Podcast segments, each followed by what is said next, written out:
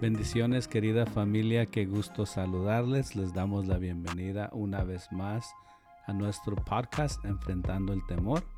Espero que hayan tenido la oportunidad de escuchar los episodios anteriores, ya que cada uno de esos episodios nos dará herramientas para poder juntos identificar, nombrar y enfrentar nuestros temores.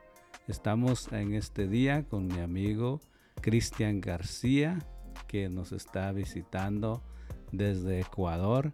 Así de que le damos la bienvenida a Cristian. Cristian, ¿cómo estás? Muy buenos ah, días, Melvin. Ah, gracias a Dios, muy bien. Ah, contento de estar aquí y poderles traer este, parte de la historia de mi vida. Muchas gracias por la consideración y esta oportunidad de conversar acerca de, de mi camino en Cristo. Muy bien, Cristian. Tú has estado escuchando nuestro podcast desde que comenzó. Cuéntanos cómo te ha ayudado, ha ayudado tu vida, algo que has aprendido del programa.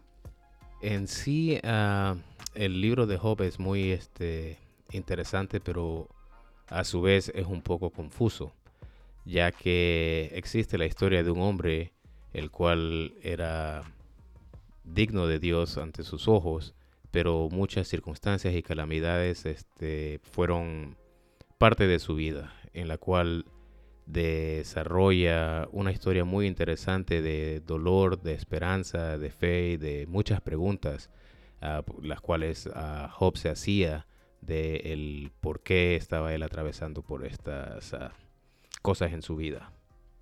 Muy bien. ¿Tuviste la oportunidad de escuchar el último episodio, el que se titulaba La posibilidad de un redentor? Así es, Melvin. Eh, me llamó mucho la atención desde que Job se cuestiona y cuestiona las acciones de Dios, lo culpa, también este, sabe él de que no está seguro si él ha fallado ante los ojos de Dios, pero describe y nos presenta la necesidad de un intermediario, de alguien que pueda interceder por él, ya que en su momento de dolor él confiesa de que ni siquiera lo puede ver a Dios, de que así sea que Él le cruce enfrente de Él, no se va a dar cuenta que Dios está caminando en, su, en, frente de Él. Pero Él nos demuestra de que existe la necesidad de que alguien interceda por Él y lo lleve más cerca a Dios, por cualquier cosa que Él haya hecho en, en su vida, cualquier falla, cualquier pecado, pero necesitamos de que exista un, un intercesor alguien de que nos llegue cerca a, Dios, para tener una comunicación directa.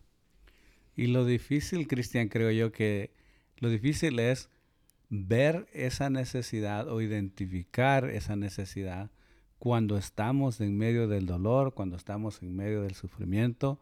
Ah, en tu caso, yo conozco tu historia porque la vivimos junta, juntos.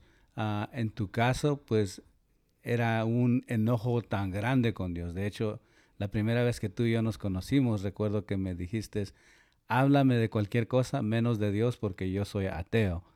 Entonces, uh, ¿por qué? Uh, bueno, la razón por la cual uh, estamos juntos el día de hoy es porque te he pedido que nos compartas un poco de tu historia. Entonces, ¿por qué no empezamos desde el principio, Cristian? Cuéntanos. Bueno, como todos pasamos por muchas circunstancias en la vida, Ah, yo pensaba que yo tenía el control de mi vida. Yo pensaba de que yo tenía el poder ah, por muchas diferentes ah, razones.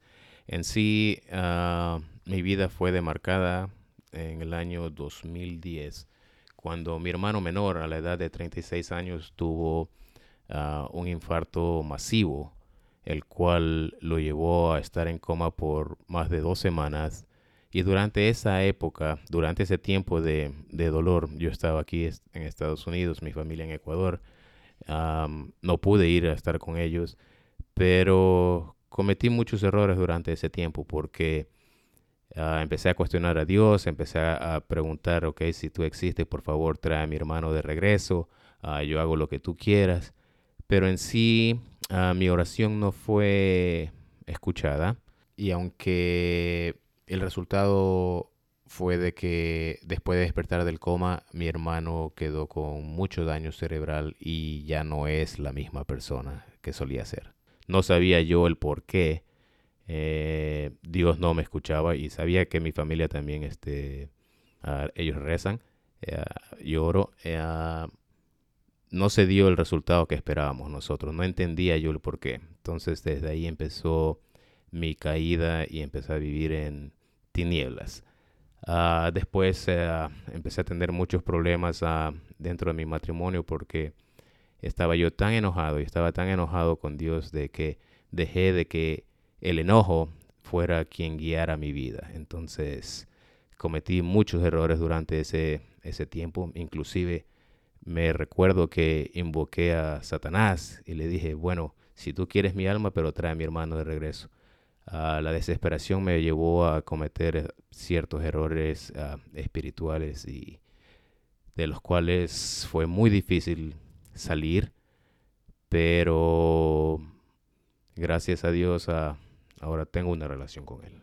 Quizás es un poco difícil de hablar de esto, pero ¿qué tal si nos cuentas ese momento entonces que estabas enojado con Dios al punto de que decías Dios no existe, no te declaraste ateo completamente? Pero cuéntanos entonces, ¿qué es lo que te lleva a pensar en la posibilidad, así como Job, ¿qué tal si hay alguien que pueda reconciliar mi relación con Dios? Bueno, durante mi infancia y adolescencia, yo fui víctima de abuso sexual, lo que me conllevó a ser una persona este, muy reprimida al no tener comunicación con mi familia. Pero eso me llevó a estar muy lejos de Dios, a empezar a cuestionar su existencia. Entonces, porque me preguntaba, ¿por qué me pasan estas cosas? Entonces, eh, cuando fui creciendo, cuando era este, un adolescente, me alejé mucho de Dios. Inclusive, eh, yo estudiaba en colegios católicos, en universidad católica, pero la religión no me, no me llenaba. Entonces, yo tenía más preguntas que respuestas. Entonces, eso me conllevó a mí a cometer muchísimos errores ya durante esta, mi adultez. Como había crecido con tantas dudas, cuestioné mucho la existencia de Dios. Pero al igual, sabía de que sí existía, en mi corazón sabía, pero mi enojo era mayor al querer creer de la existencia de Dios. Entonces, ah, al momento de las circunstancias de mi hermano y mi divorcio, lo que pasó es de que ¿a dónde iba a ir yo?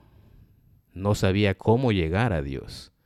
No tiene un teléfono, no lo puedo llamar, Sé que está, sus respuestas están en la escritura, pero me di cuenta de que yo necesitaba alguien, alguien que me pudiera acercar a Dios, alguien de que pudiera cerrar muchas dudas y este y estrechar el puente de la distancia que yo tuve con Dios por mi enojo. Es cuando empiezo a estudiar a hacer mucha investigación acerca de quién es Jesús. Empecé a venir este, a la iglesia en donde me di cuenta de que las personas que nos enseñan la palabra de Dios son personas transparentes y honestas. Entonces yo dije, vamos a darme una oportunidad. Decidí aceptar a Cristo como mi Rey y Salvador, pero en sí faltaba todavía algo, y ese algo era el tener una relación estrecha con Jesús, el, saber de que Él me puede acercar al Padre, de que Él es mi mejor amigo, de que Él, es que Él me ama y es mi abogado, eso te lleva a decir, bueno, voy a aceptar a Jesús, voy a ver si esto funciona.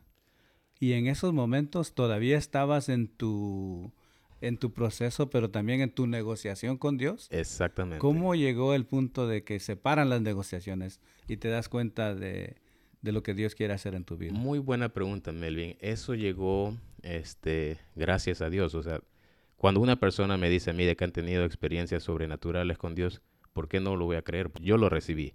Y fue en un momento en que me este, estaba atravesando por mucho dolor y muchas dudas.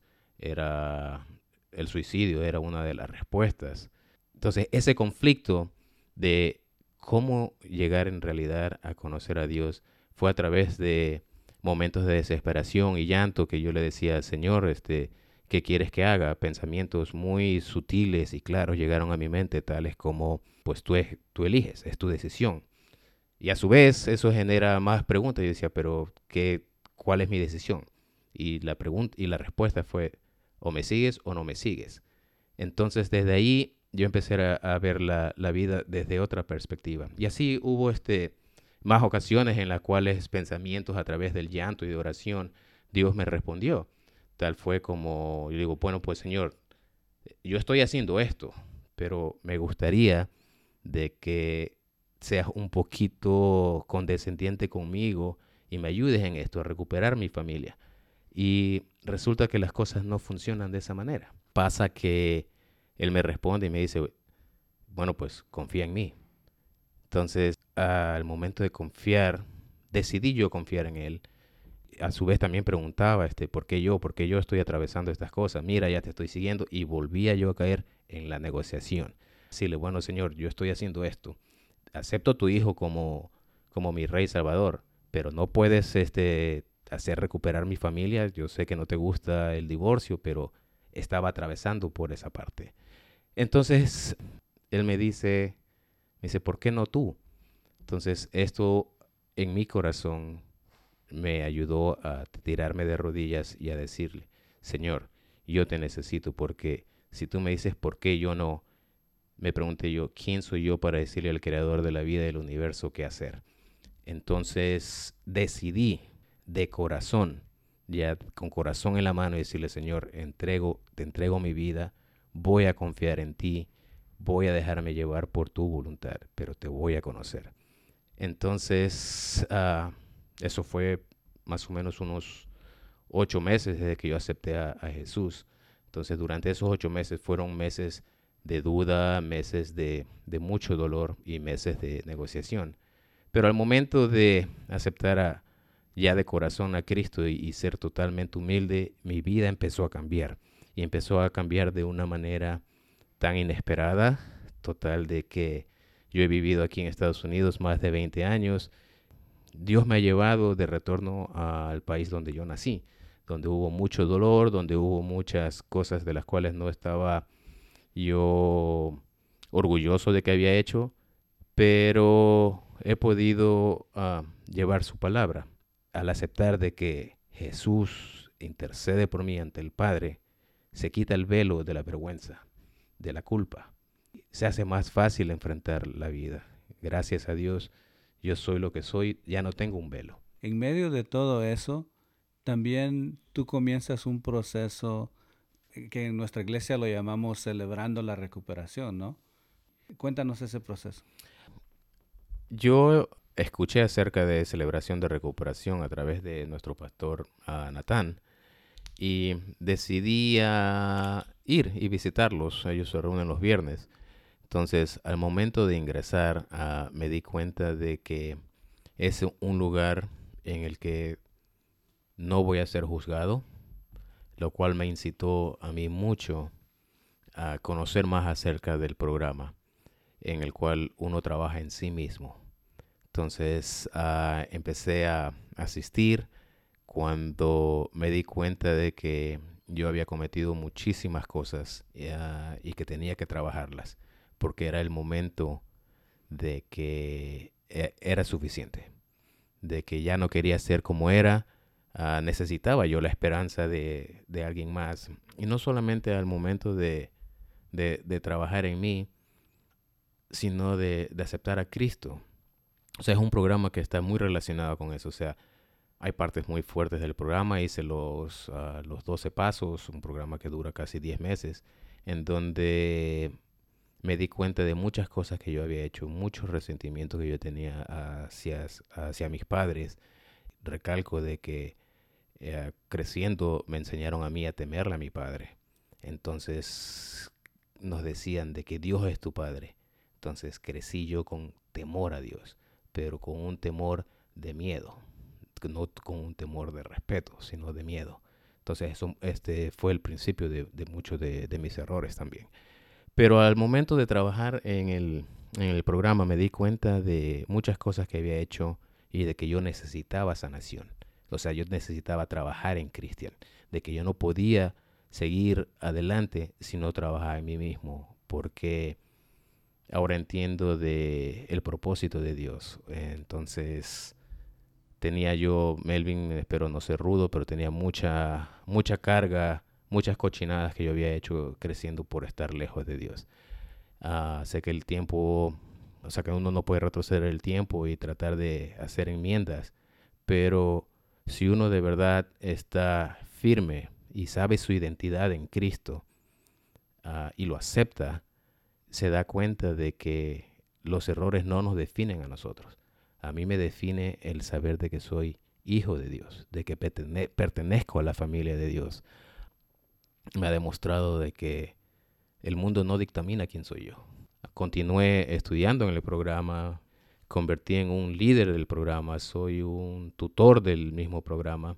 Desde Ecuador participo todos los viernes en el programa porque dirijo el, grupo, grupo pequeño en línea de todos los, los ah, ah, de todo lo que es general en nuestro comportamiento.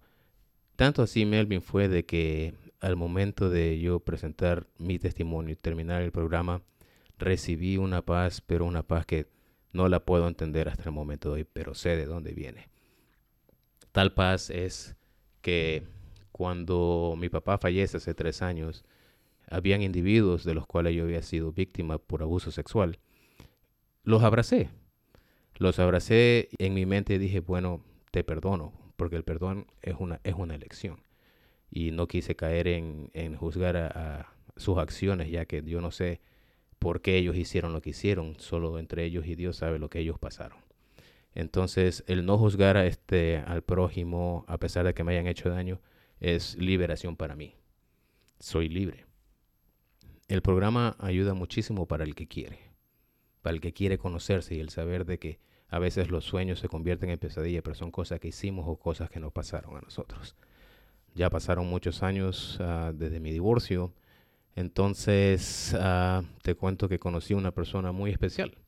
Pasaron algunos meses ah, de conversaciones porque fue una relación a distancia. Y eh, ahí la razón por la cual he regresado a Ecuador. Y espero casarnos muy pronto. Muy pronto, Melio. O sea, he llegado a, a llevar el, Evangelio a personas que no han querido escucharlos.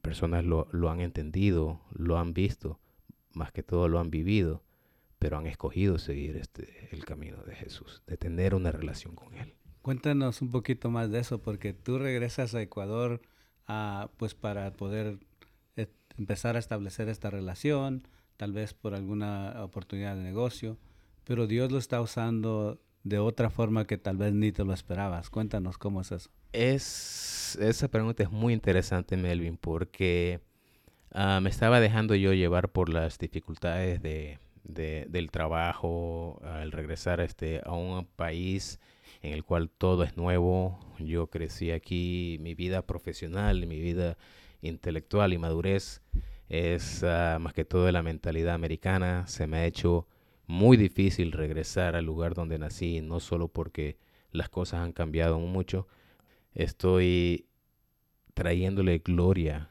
al reino de Dios.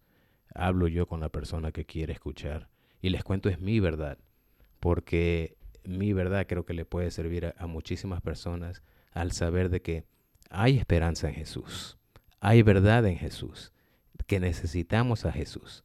Entonces, como yo te dije eh, cuando nos conocimos, Melvin, no me vendas Dios. Ahora... Te gusta hablar de Jesús. Exactamente. Entonces, Cristian, cuéntanos el resultado de que tú ahora estás pues proclamando la verdad del Señor, proclamando el reino de Dios allá en Ecuador. Cuéntanos cuáles han sido los resultados.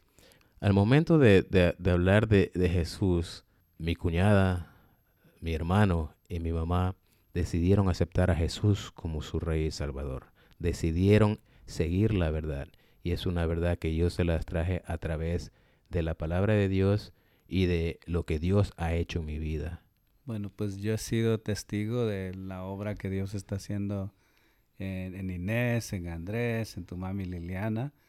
Y pues estoy, yo estoy muy contento y bueno, yo creo que el Señor está mucho más contento de ver cómo Él te ha usado a pesar de la historia que arrastrabas, ¿no? A pesar de lo, las situaciones que tuvieron que suceder para que tú llegases al punto de decir, ok, bueno, ah, ¿qué tal si hay alguien entre Dios y yo? Porque esta relación no está funcionando, ¿no? Era una relación disfuncional y tú nos has contado que te das cuenta de que, bueno, le voy a dar una oportunidad a Jesús.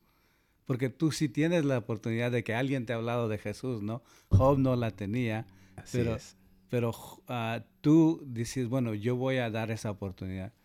Comienzas a dar esa oportunidad, te das cuenta que estás cayendo en una negociación con Dios, pero de repente te cae el 20 y, y Dios te dice, bueno, pues nada más cree, nada más date la oportunidad, ah, hazlo, ¿no? es cuando tú comienzas entonces a verdaderamente a establecer cambios, a hacer cambios en tu vida. Dios comienza a caminar, a ayudarte en esos cambios. conoces del programa de, Celebrando la Recuperación, pasas por ese proceso, pasa algún par de años pasa algún par de años, ¿no? ¿Cuánto tiempo pasaría? Empecé en sí el programa eh, hace ya casi cinco años, desde el 2017. Pasando cinco años y el Señor sigue trabajando y en, al final de esos cinco años, tal vez a los cuatro años y medio es de que tú comienzas a ver frutos, ¿no? En tu familia. Porque me, me, recuerdo que platicábamos y tú decías, pues, ¿cómo voy a hablar a mi familia? ¿Cómo, cómo es que ellos van a creer? Y ahora estás viendo esos frutos. Así es. El, el, hablar de Dios a través de, de, mi testimonio y de lo que yo he vivido, uh, pienso de que se presenta la oportunidad de expresar la verdad. Yo fui una persona muy negativa, como digo, no fui creyente, pero al momento de decidir a seguirlo a Jesús, de seguirlo de corazón, fue un proceso no fue de la noche a la mañana. Fue un año de recuperación, después fue la aceptación eh, y son momentos en los cuales sentimientos de vergüenza, culpa, duda, todo se presenta y te das cuenta y si tú sabes de quién eres en Jesús, no existe nada de eso, no hay condena. Muy bien, Cristian. ¿Algo más que quizás no hayas compartido que te gustaría compartir? Me gustaría de que las personas que escuchan este podcast se den cuenta de que siempre hay esperanza, pero la esperanza existe cuando uno de verdad decide seguir a Jesús y tener mucho en mente sus enseñanzas, sus mandamientos. Muy bien, pues si llegaron al final de este programa, al final de este podcast, nos gustaría que nos deje un comentario aquí en, en Spotify y que responda a la siguiente pregunta. ¿Cuándo fue el momento de que usted se dio cuenta de que necesitaba un intermediario? De que alguien tenía que venir entre usted y Dios y hacer reconciliación en esa relación. En otras palabras, ¿cuándo fue el momento cuando decidiste dar una oportunidad a Cristo en tu vida? Y si no lo has hecho, quizás esta sea la oportunidad de que tú puedas darte la oportunidad, darle la oportunidad al Señor Jesús de que Él sea quien venga a reconciliarte a ti y a, Dios, para que entonces tú puedas venir ante el Padre con libertad y que Él puedas escuchar su voz y que puedas vivir según su voluntad. Oramos. Señor, gracias porque tú has sido bueno con cada uno de nosotros. Gracias porque has sido bueno con Cristian. Gracias porque hemos escuchado su historia, Señor, y sabemos de que tú aún estás trabajando en medio de todo esto. Te bendecimos, Señor. Ponemos todos los planes que, tú tienes para Cristian y que Cristian tiene, Señor. Conforme a tu voluntad. Los ponemos, Señor, ante ti y pedimos, Señor, que seas tú obrando para bien. Te bendecimos, Señor. Te glorificamos y dedicamos este programa a ti. En el nombre de Jesús. Amén. Amén.